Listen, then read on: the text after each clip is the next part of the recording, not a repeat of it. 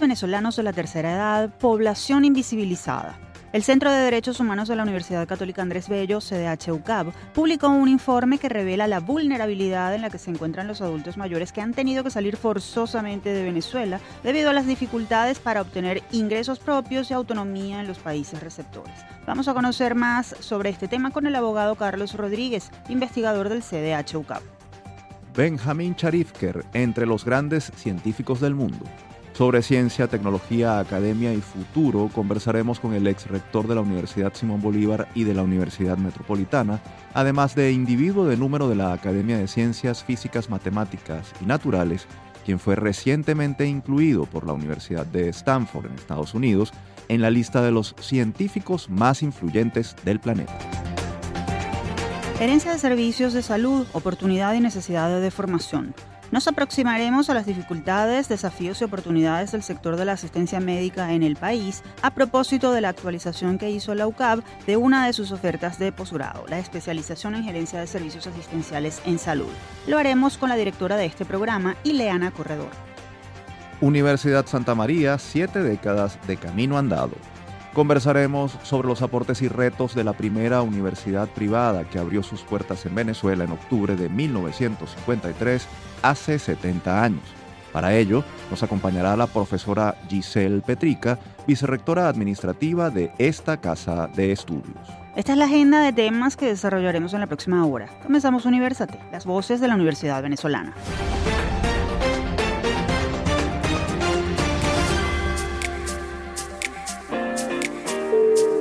Les saludamos Efraín Castillo y Tamara Sluznis. Y les damos la bienvenida a Universate, espacio producido por la Dirección General de Comunicación, Mercadeo y Promoción de la Universidad Católica Andrés Bello, UCAP y Unión Radio Cultural. Este programa es posible gracias al equipo conformado por Isabela Iturriza, Inmaculada Sebastiano, Carlos Javier Virgües, Juan Juárez, Fernando Camacho, Giancarlos Caraballo y Víctor González. En la producción está José Ali Linares.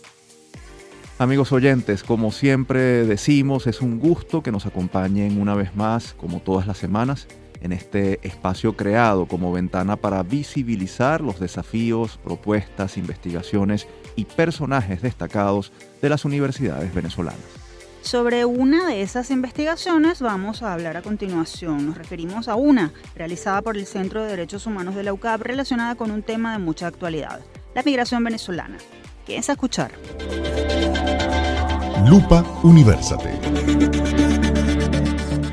El Centro de Derechos Humanos de la UCAP publicó recientemente el informe Recomenzar lejos de casa la migración forzada de personas mayores venezolanas, el cual muestra la actual situación de la población mayor de 60 años en distintas partes del mundo a partir de la revisión de fuentes documentales, entrevistas testimoniales a migrantes, familiares y organizaciones de derechos humanos. Este trabajo describe las barreras que enfrentan las personas mayores migrantes en el disfrute de sus derechos en general y de manera especial aquellos correspondientes a su edad, tomando en consideración los marcos normativos y las políticas públicas existentes en los países receptores de población migrante. Para aproximarnos a este trabajo y sus hallazgos, nos acompaña Carlos Rodríguez Pérez. Él es abogado, experto en migrantes y protección de refugiados e investigador del Centro de Derechos Humanos de la UCAP. Carlos, un gusto tenerlo con nosotros. Gracias por aceptar nuestra invitación. Bienvenido. Hola, buenos días Efraín y Tamara. Gracias a ustedes por la invitación al programa para hablar un poco de este informe que hemos publicado. Profesor, ofrézcanos el contexto. ¿Por qué se van del país los adultos mayores y en qué condiciones lo hacen? Bueno, allí identificamos principalmente tres causas que motivan a los adultos mayores venezolanos a migrar. En un primer lugar, pues la crisis humanitaria, que es decir, la, emergencia humanitaria compleja que estamos viviendo en Venezuela, todo lo que ya sabemos, el tema de pobreza, desabastecimiento, eh, eh, también otra causa es la falta de, de, dinero para acceder a tratamiento médico o incluso para, para costear gastos de alimentación, ¿no? Eso los lleva muchas veces a salir a migrar y el otro elemento está asociado con la reunificación familiar. Eh, desde hace un tiempo para acá estamos viendo últimamente a los abuelos venezolanos que ahora están llevando a sus nietos hacia el exterior para entregárselo a los padres. ¿Y en qué condiciones sucede esa migración?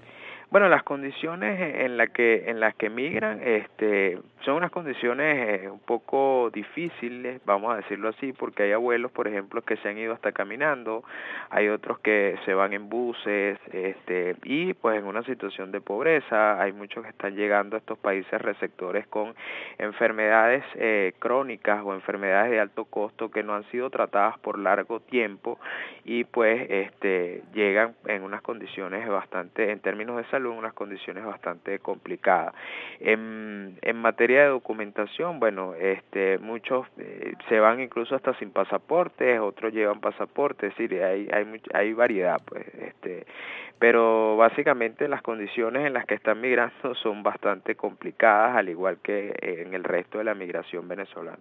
Profesor, leíamos en un resumen de la investigación que los adultos mayores migrantes eran una minoría, además invisibilizada. ¿Por qué, ¿Por qué sostienen esto? ¿Hay alguna cifra del estimado de migrantes venezolanos mayores de 60 años en el mundo? ¿Cifras actualizadas sobre este particular en los principales países receptores de migrantes? Bueno, eh, sí, efectivamente eh, la población venezolana, eh, los adultos mayores venezolanos están invisibilizados, es decir, muy poco se habla de este, de este fenómeno migratorio, sin embargo es un fenómeno que existe, que se está dando, y cuando uno revisa las estadísticas de los países es muy poco lo que, lo que se consigue, es decir, son muy pocos los países donde logramos extraer algunas cifras, eh, donde obtuvimos algunas fue en el caso de Colombia, Colombia es uno de los países donde más población venezolana existe y de más de 2.4 millones de venezolanos que habían hasta agosto del presente año, eh, solo el 2,9% era población adulto mayor de 60 años de nacionalidad venezolana, que eso representaba algo así como eh, 71.492 personas, es decir, una cifra bastante eh, muy muy pequeña en comparación con el con el número de, de, de, de, población activa entre los 0 y 59 años de edad, ¿no?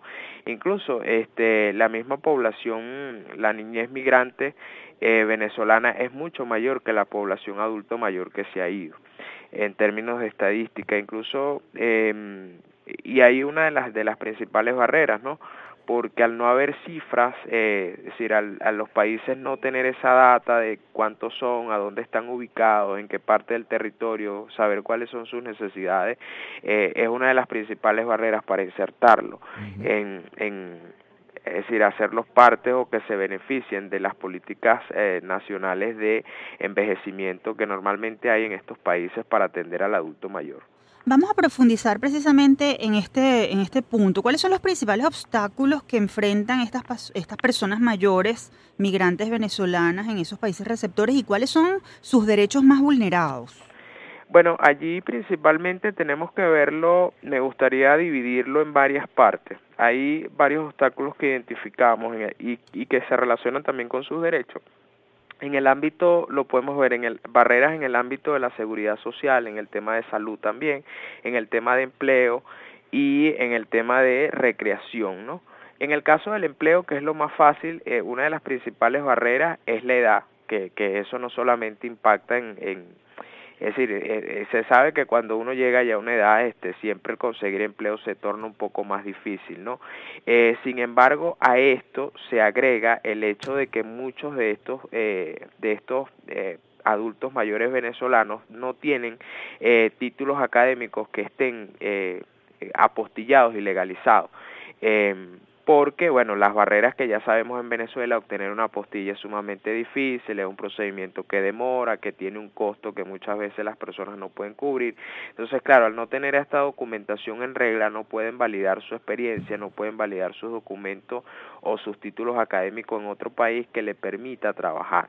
Entonces, es decir, aquí una de sus barreras, en primer lugar, la edad y el, el tema de hacer el registro de registro y validación de títulos académicos y experiencias laborales en los países de acogida, ¿no?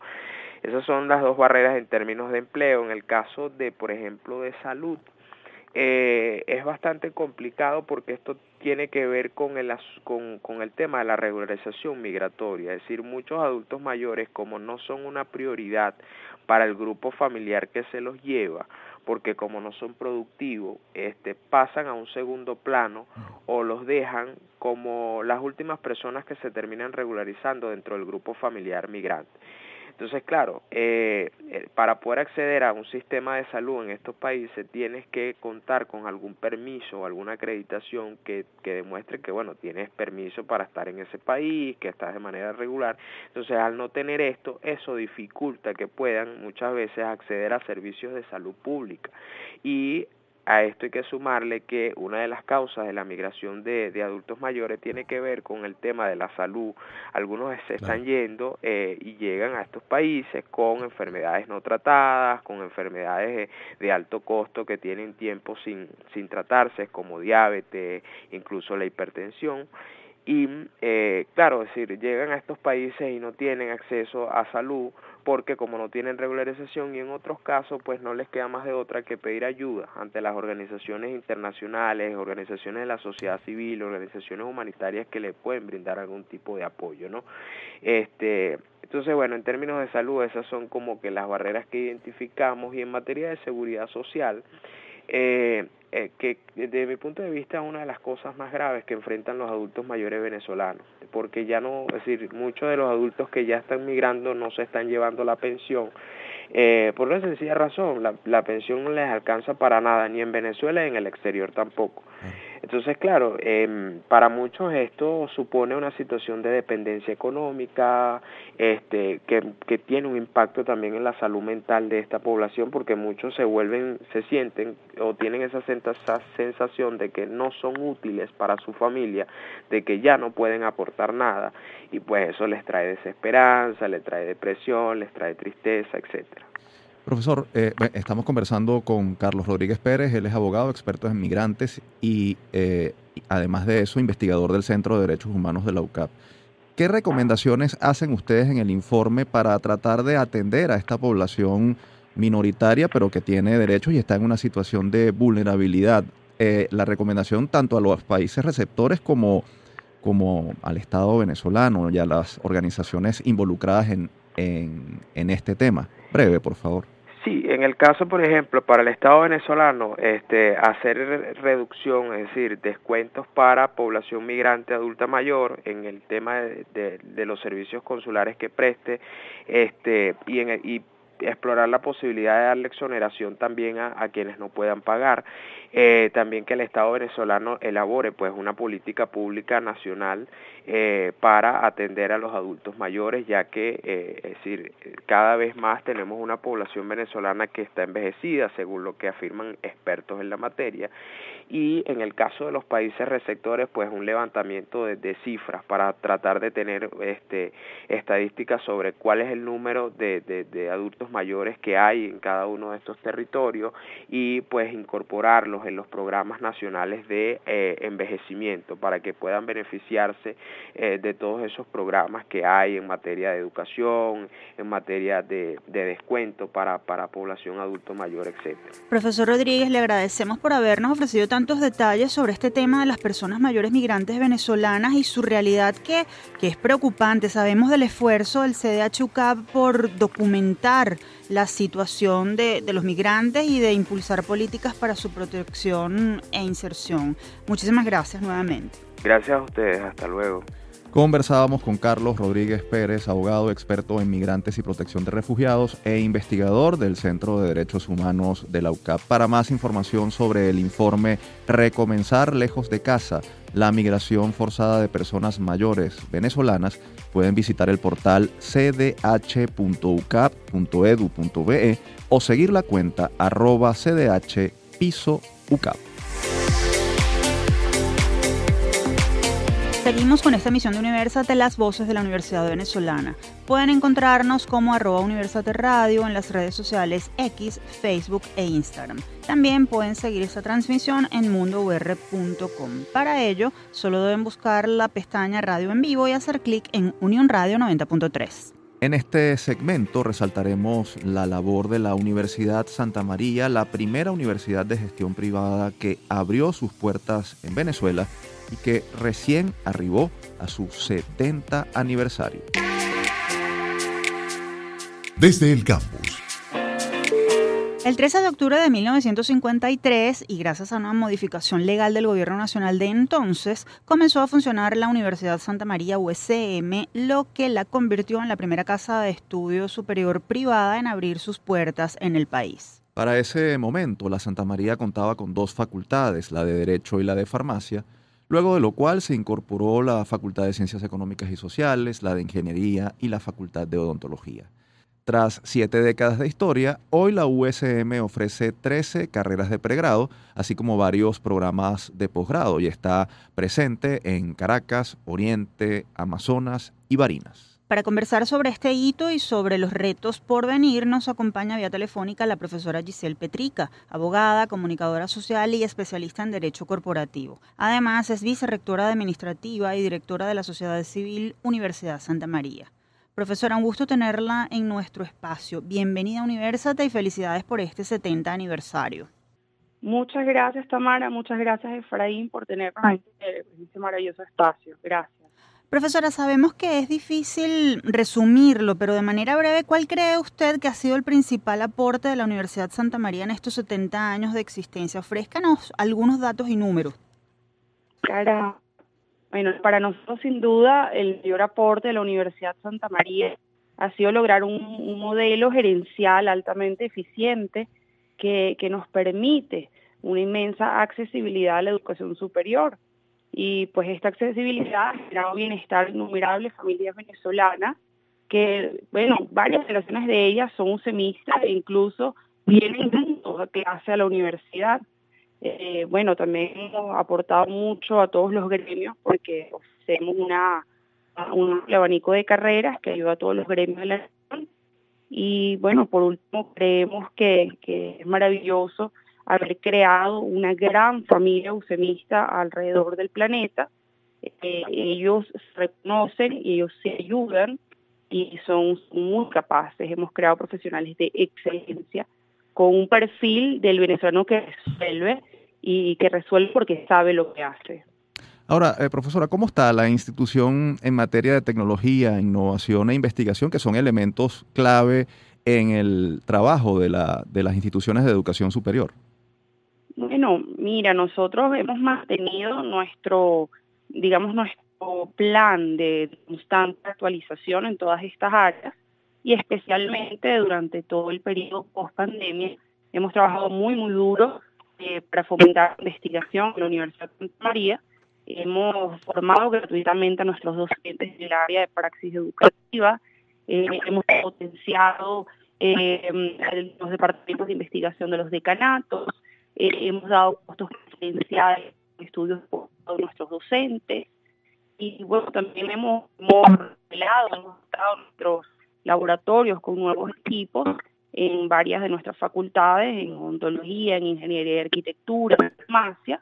Y pues nada, estamos generando ahorita nuevos planes de posgrado, eh, bueno, para, para fomentar la investigación desde todo punto de vista. Las universidades, en líneas generales, están revisando las mallas curriculares de las distintas titulaciones para adaptarlas a las nuevas necesidades de los jóvenes y, también del mercado laboral. En ese sentido, ¿qué están haciendo ustedes? Y coméntenos si hay carreras que experimentarán cambios, de qué se tratarían en todo caso. Pues sí, estos dos últimos años también han sido de profunda revisión porque hemos aprendido mucho, mucho en los últimos tiempos eh, 11 de nuestras 13 carreras fueron profundamente revisadas. Eh, todas ellas se redujeron a cuatro años. El contenido se amplió pese a la reducción en tiempo y pues todo ese contenido también se actualizó.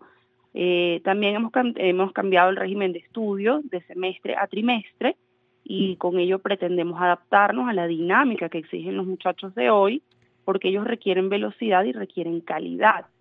Eh, también pues hemos considerado la multidimensionalidad humana, eh, porque no solamente hay que dictar las materias propias de carrera, tenemos que ampliarnos y pues hemos eh, ido agregando paulatinamente materias que antes quizás no eran consideradas importantes académicamente y hoy son base.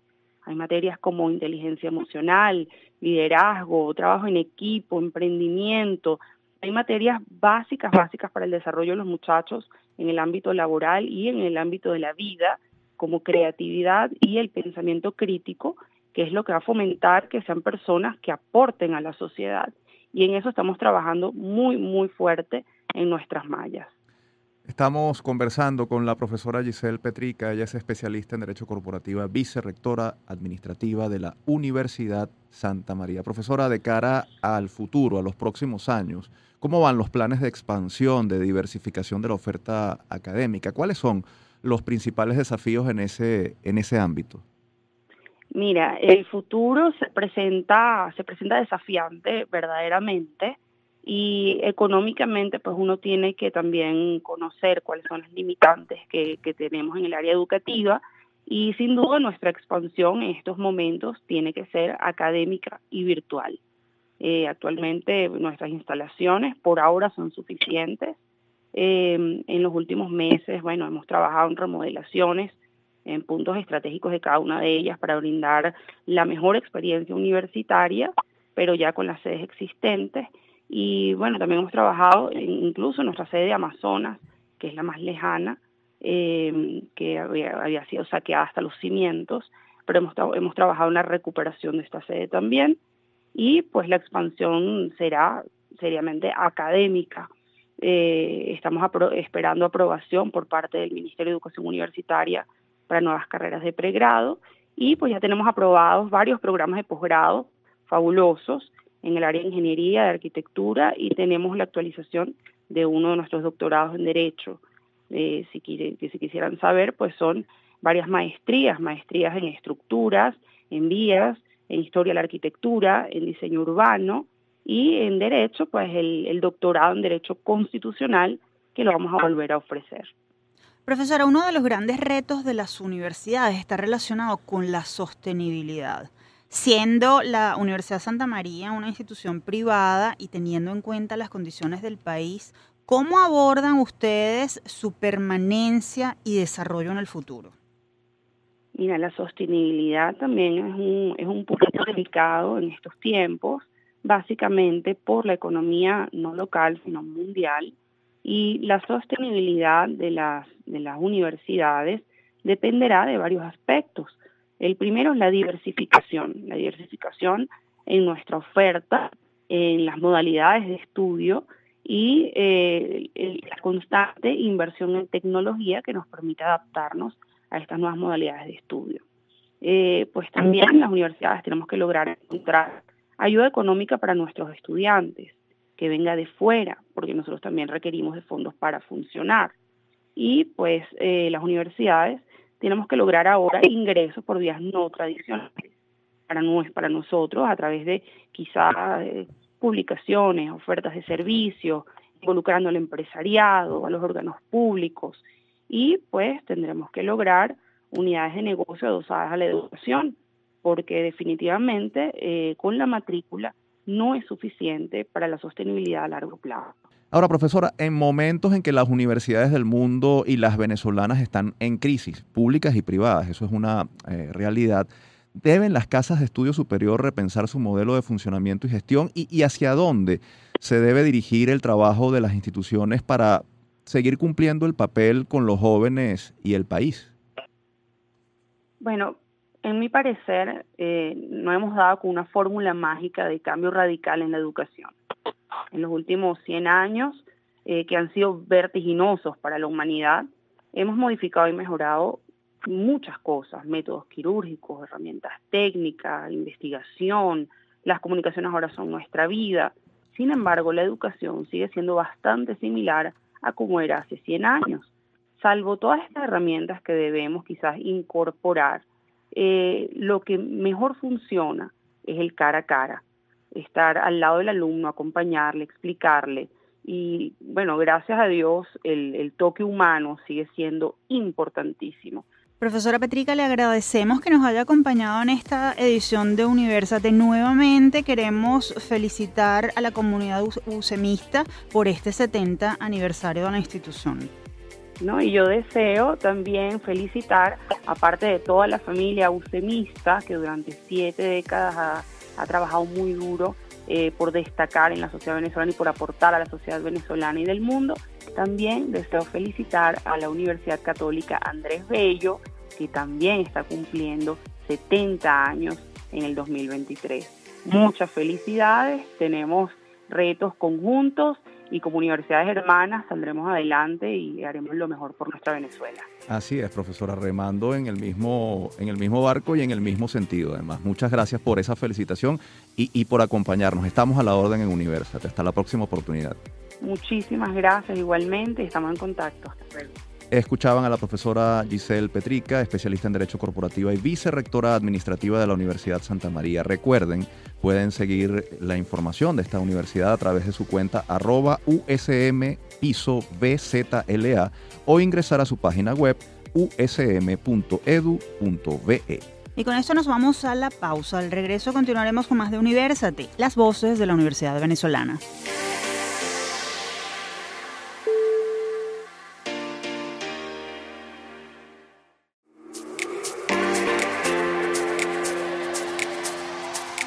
Estamos de vuelta con Universate. Para oír nuestras emisiones anteriores pueden acceder a las plataformas iBox, YouTube, iTunes, Google Podcast y Spotify.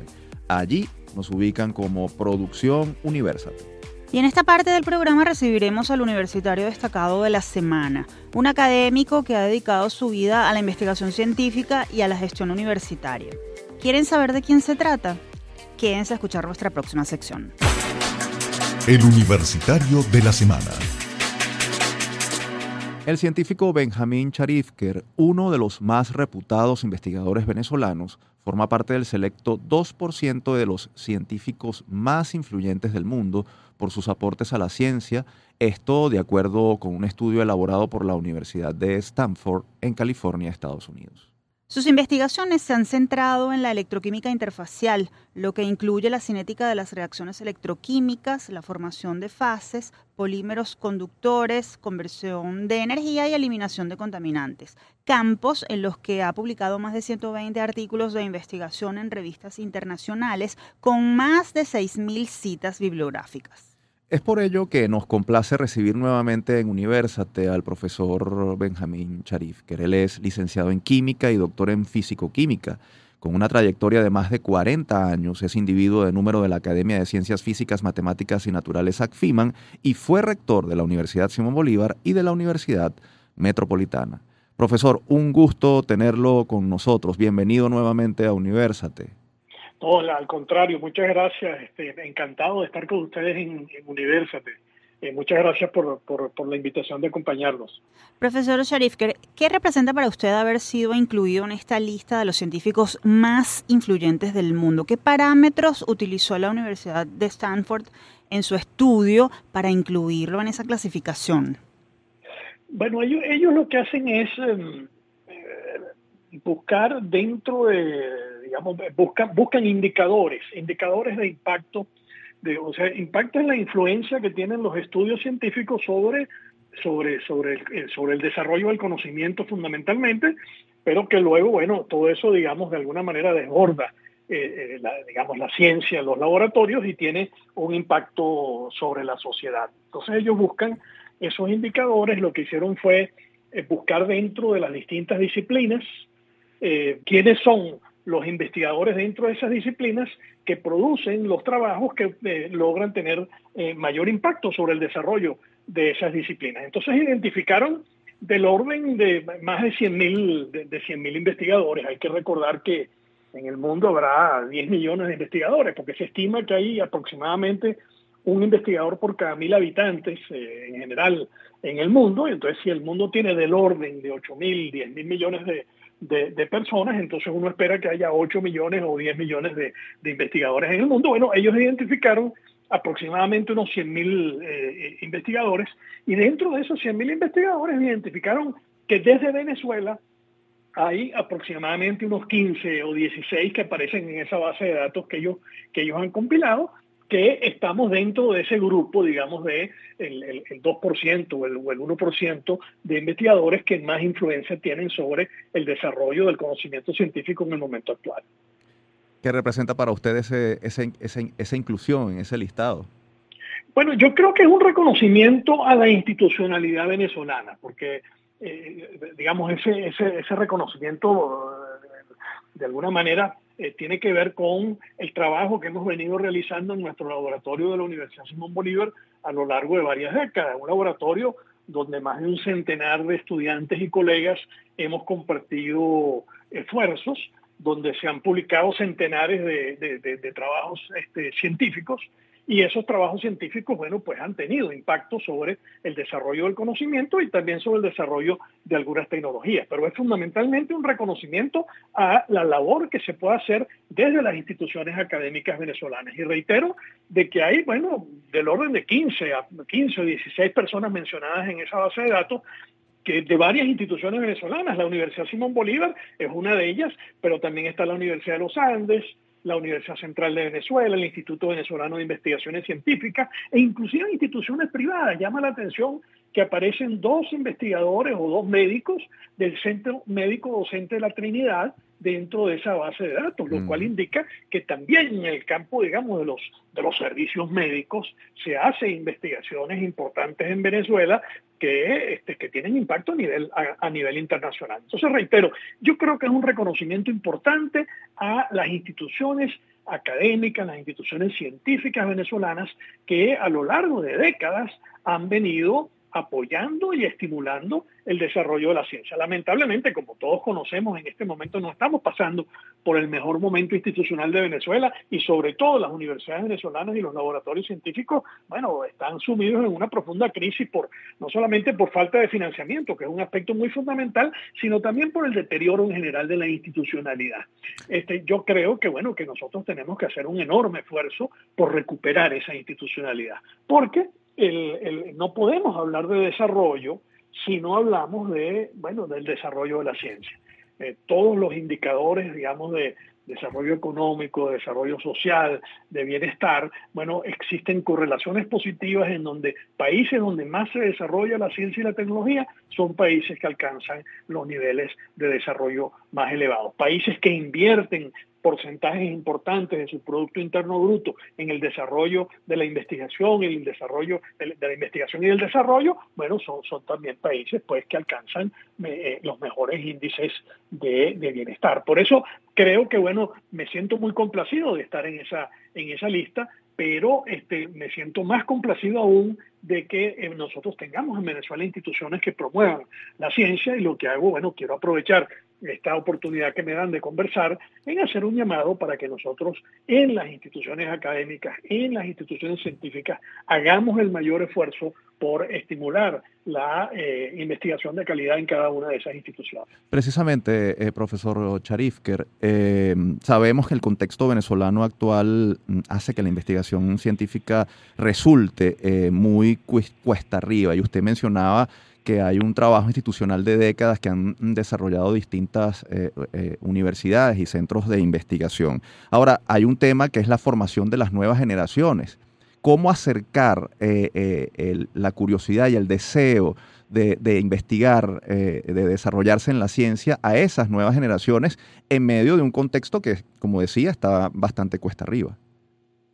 Esa es una, yo creo que ese, ese planteamiento que hace es un planteamiento muy, muy, muy importante.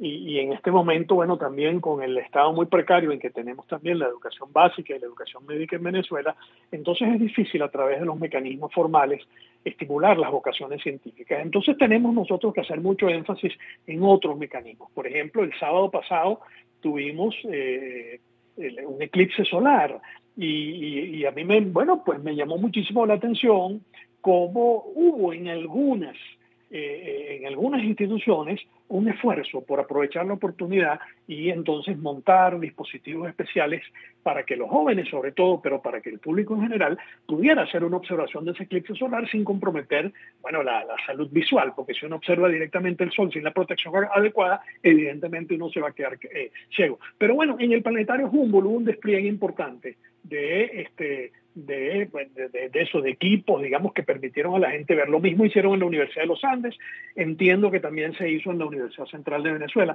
Entonces, es un ejemplo de cómo podemos estimular las vocaciones científicas, bueno, no desde, desde las aulas de clase, sino también de una serie de actividades. En la Academia de Ciencias Físicas, Matemáticas y Naturales, bueno, tenemos un programa desde hace muchos años que yo creo que es un programa muy bonito, muy interesante, que es un programa donde se trata de influir en los currícula de, bueno, o en los programas de estudio, más que en los currículos, en la manera como se aproximan en las escuelas primarias a la ciencia, bueno, de que la ciencia sea más, eh, la aproximación del niño a la ciencia sea más una indagación que un caletre. Este, ¿Por qué? Bueno, porque nosotros tenemos, bueno, todavía muy este, metidos en nuestro, en nuestro, en nuestra, en nuestros tuétanos, este, bueno, el método de aprendizaje a través del cual el maestro es un erudito que le va, digamos, este, llenando la cabeza a los estudiantes que son unos ignorantes, esto, todo, esto lo estoy poniendo entre comillas, por supuesto, y que el estudiante lo que tiene que hacer es aprenderse al caletre lo que el profesor le explica. Bueno, esa es la peor manera, en mi opinión, de aproximarnos a la ciencia. La mejor manera de aproximarnos a la ciencia es ver a la naturaleza como un laboratorio abierto, como, como una cantidad de preguntas que nosotros podemos responder y que no tienen una respuesta cerrada, o sea, que no existe, digamos, una respuesta dogmática a lo que eh, a las preguntas que la propia naturaleza y la propia realidad nos puede plantear. Yo creo que esa aproximación en donde nosotros invitemos a la indagación, a que, a que, a que utilicemos el raciocinio, a que utilicemos el pensamiento crítico, es la mejor aproximación posible a la ciencia. Y mientras promovamos ese pensamiento crítico, estaremos no solamente promoviendo las vocaciones científicas, que hay que promoverlas, bueno, sino también la formación de ciudadanos, que es tan importante, de que nosotros nos formemos a través de esos valores de libertad y a través de esos valores, digamos, de ser críticos a lo que eh, otras personas nos dicen. Profesor. sí, perdón, disculpa. La ciencia, como el hombre, tiene muchos desafíos, entre ellos el ético. ¿Cómo formar más científicos para el bienestar de la humanidad cuando parece que cada vez hay más deshumanización, además en tiempos de guerra? Brevemente, por favor. Sí, sí, sí. digamos, sí, la, eh, digamos, la ciencia no es que sea neutra con respecto a lo ético, pero yo no creo que nosotros tengamos, o sea, digamos, cuando se inventa la fisión atómica, la posibilidad, digamos, de dividir el átomo y de generar grandes cantidades de energía con la división del átomo, por supuesto que aparecen cuestiones éticas de por medio, el uso que nosotros le podemos dar a la fisión este, nuclear. Bueno, este, bueno, entonces ahí es donde realmente entra la ética, al uso que le podamos dar el conocimiento. Pero, el, el, pero digamos, la búsqueda del conocimiento en sí bueno, no, no, no, tiene ningún conflicto con la ética. El hecho que nosotros, digamos, busquemos el conocimiento, no, no vamos a entrar en conflicto con la ética porque, reitero, no existe un dogma que nos impida que nosotros busquemos eh, cómo funciona la, la, naturaleza. Nosotros no estamos operando contra ningún dogma cuando nosotros tratamos de entender, por ejemplo, el origen del universo. Este, por supuesto que hay una cantidad no solamente de mitos, sino de, este, bueno, de, preceptos que las distintas religiones este, tienen con respecto al origen del universo. Bueno, pero no hay nada de malo en que nosotros busquemos por el método científico el origen del universo. Y así con cualquier otra pregunta. Entonces, la, ciencia tenemos que verla como la, la búsqueda del conocimiento el entendimiento de lo que es la, la, realidad que nos, que nos, que, o sea, que es una indagación sobre lo que es el mundo, mientras que los usos que nosotros le demos a la ciencia, bueno, esto, eso ahí, ahí sí hay mucha moral. Por ejemplo, la ingeniería está cargada de contenido moral. Eh, eh, ¿Por qué? Porque la ingeniería nos dice cómo debemos hacer las cosas para obtener un determinado resultado. La ciencia no nos dice eso. La ciencia no nos dice cómo hacer las cosas para obtener un determinado resultado. La ciencia lo que busca es explicar cómo funcionan las cosas. Entonces, eh, eh, ah, con, eso quisiera, bueno, eh, atender esa pregunta de, este, de la dilema que puede haber de la ética con respecto al conocimiento científico. Profesor Charifker, nos quedamos sin tiempo. Siempre es muy grato escuchar sus disertaciones porque son un, baño de, enriquecimiento para, para el, intelecto, el intelecto y el, y el espíritu y siempre falta tiempo. Gracias por habernos acompañado. Felicitaciones por ese reconocimiento y por ese trabajo que usted hace no solo en pro de la ciencia, sino en, la, en, pro de la formación de, de nuevas generaciones mm, de ciudadanos, además. Gracias. muchísimas gracias y gracias a ustedes también por la labor que hacen de promover la labor académica a través del programa que ustedes dirigen. Muchísimas gracias. Conversábamos con el profesor Benjamín Sharif, que es licenciado en química y doctor en físico-química. además individuo de número de la Academia de Ciencias Físicas, Matemáticas y Naturales ACFIMAN. Fue rector de la Universidad Simón Bolívar y de la Universidad Metropolitana. Muchas gracias. Continuamos con esta edición de Universate. Quienes deseen dar a conocer en nuestro programa alguna actividad de investigación o personaje universitario destacado pueden escribir al correo producciónuniversate.gmail.com. Y ahora hablaremos sobre servicios médicos asistenciales, un tema urgente en Venezuela y en muchas partes del mundo. Esto a propósito de una propuesta renovada que trae la UCAP para la formación de los gerentes de servicios asistenciales de salud. Quédense a escuchar porque esto es Universate. Actualidad Universitaria.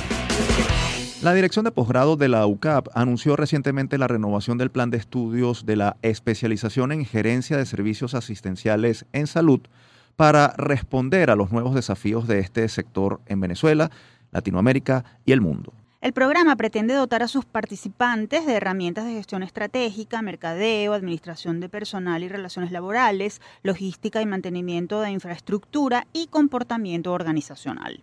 Para hablar sobre este programa y darnos más detalles, nos acompaña la profesora Ileana Corredor. Ella es psicóloga magíster en Relaciones Industriales y Recursos Humanos y directora de la especialización en gerencia de servicios asistenciales en salud de la UCAP.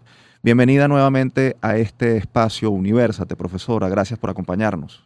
Gracias a ustedes, Efraín y Tamara, por la invitación. Profesora, ¿cuáles son los grandes retos del sector salud en el mundo y en Venezuela y cómo se pueden afrontar desde el punto de vista gerencial? Los retos son muy diversos eh, y complejos. Eh, la oferta académica que estamos ofreciendo desde la universidad busca formar en los aspectos gerenciales eh, básicos de distintas áreas y distintos subsistemas. y estamos dirigidos principalmente a cualquier profesional que se desempeñe del área de la salud ya sea porque sea un profesional del área de salud o porque preste servicios al área. Y ahí vemos las necesidades que son diversas y estamos buscando responder de distintos aspectos para dar una formación integral de esos profesionales que les permita ser muchísimo más exitosos en sus áreas de trabajo.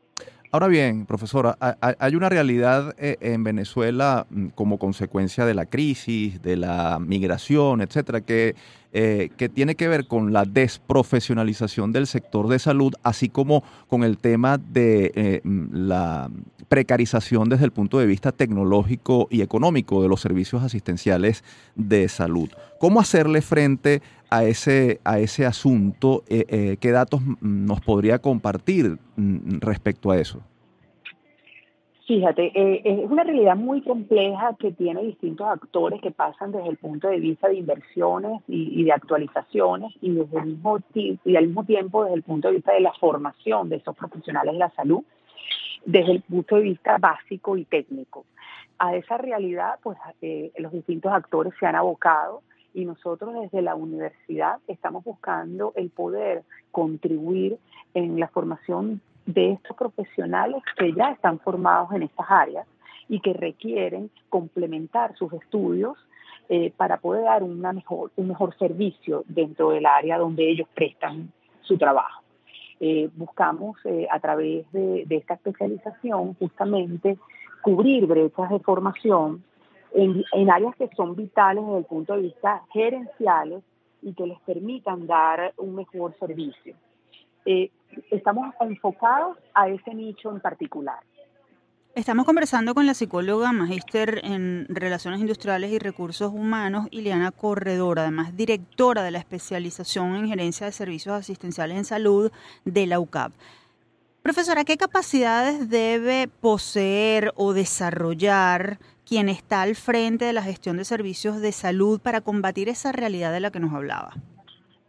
Las competencias son diversas eh, porque van desde unas competencias más técnicas a unas gerenciales eh, que buscan justamente el profundizar en temas como lo que son los marcos legales, las políticas sanitarias, eh, economía y finanzas en las áreas de salud, lo que es mantenimiento y logística, los temas de recursos humanos, eh, los temas de mercadeo, eh, temas estratégicos, eh, e inclusive abordar temas investigativos en los cuales ellos puedan aportar y presentar proyectos de mejora en las áreas. A través también de temas electivos buscamos también formar en temas más blandos, como son temas de liderazgo, que puedan permitirles pues tener un, manejo de sus equipos de trabajo y poder eh, profundizar en esas competencias que son requeridas, donde las capacidades de innovación, las capacidades de adaptación y manejo del cambio son vitales. Ahora bien, profesora, hablando un poco más a profundidad sobre, sobre la especialización en, en gerencia de, de, servicios asistenciales en salud que ofrece la UCAP, ¿nos puede explicar un poco más sobre las características del programa, eh, el tipo de, contenidos que se ofrecerán y, las competencias que obtendrán quienes salgan, eh, quienes culminen esta, este programa de cuarto nivel? Fíjate, el programa está dirigido a profesionales que ocupen posiciones gerenciales tanto en entes públicos como privados, así como asesores internos y externos en la gestión de instituciones sanitarias, ¿no? Lo que buscamos es eh, el dominio de conocimientos y métodos en el área gerencial aplicadas al área de salud, eh, por supuesto reforzando valores, actitudes y comportamientos requeridos eh, también tenemos una gran virtud que contamos con un equipo docente comprometido y con amplia experiencia profesional en la gestión de instituciones de salud. Y por otra parte, pues los contenidos responden a la situación y tendencias gerenciales en esta área. Eh, nos paseamos por una oferta académica eh, que va, como te comentaba anteriormente, desde temas legales hasta temas blandos, que permite pues profundizar en estos temas. Y nuestra intención justamente es que la, experiencia que vivan eh, los estudiantes pues sea de altamente competitiva y de vanguardia. Y por supuesto ofrecemos calidad y excelencia eh, con el respaldo de la universidad pues. ¿Cuánto dura este programa? ¿Cuándo comienza? ¿Cuándo son las elecciones? ¿Cuándo son las inscripciones? ¿Dónde conseguir más información sobre esta especialización? Eh, la especialización dura eh, un año y medio, está dividida en eh, tres semestres, en la cual pues nos paseamos por toda la oferta académica.